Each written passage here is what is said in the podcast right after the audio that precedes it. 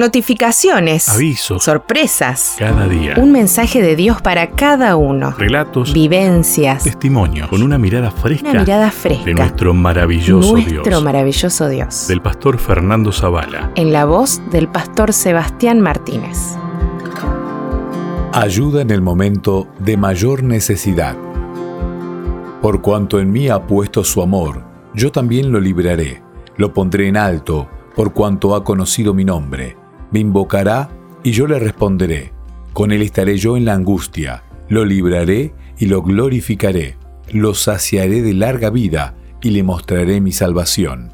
Salmo 91, 14 al 16.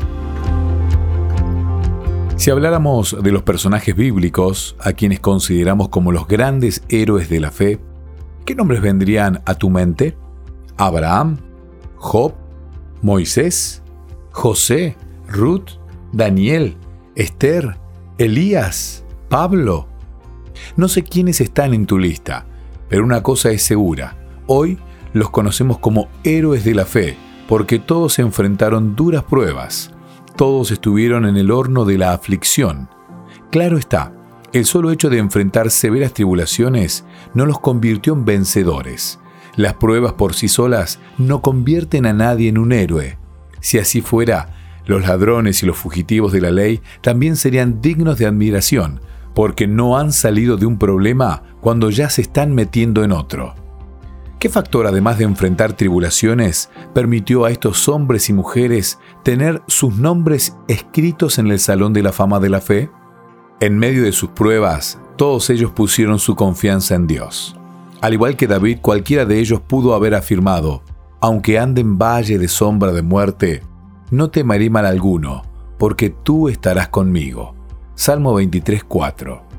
No sé qué prueba en particular estás enfrentando ahora mismo, pero una cosa sé, cualquiera que sea, Dios está contigo.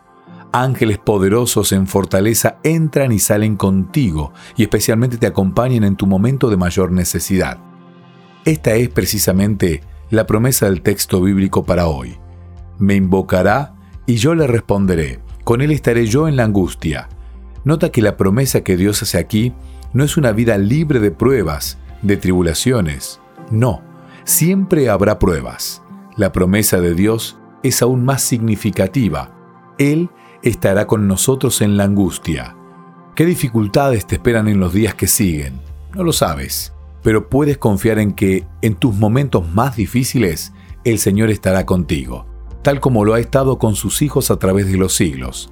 Así será, porque eso es lo que Él ha prometido. Señor, no te pido que me libres de las pruebas ni del horno de la aflicción lo que te pido es que en el día de la angustia, al igual que los fieles de todas las edades, yo pueda creer que tu presencia estará muy cerca de mí.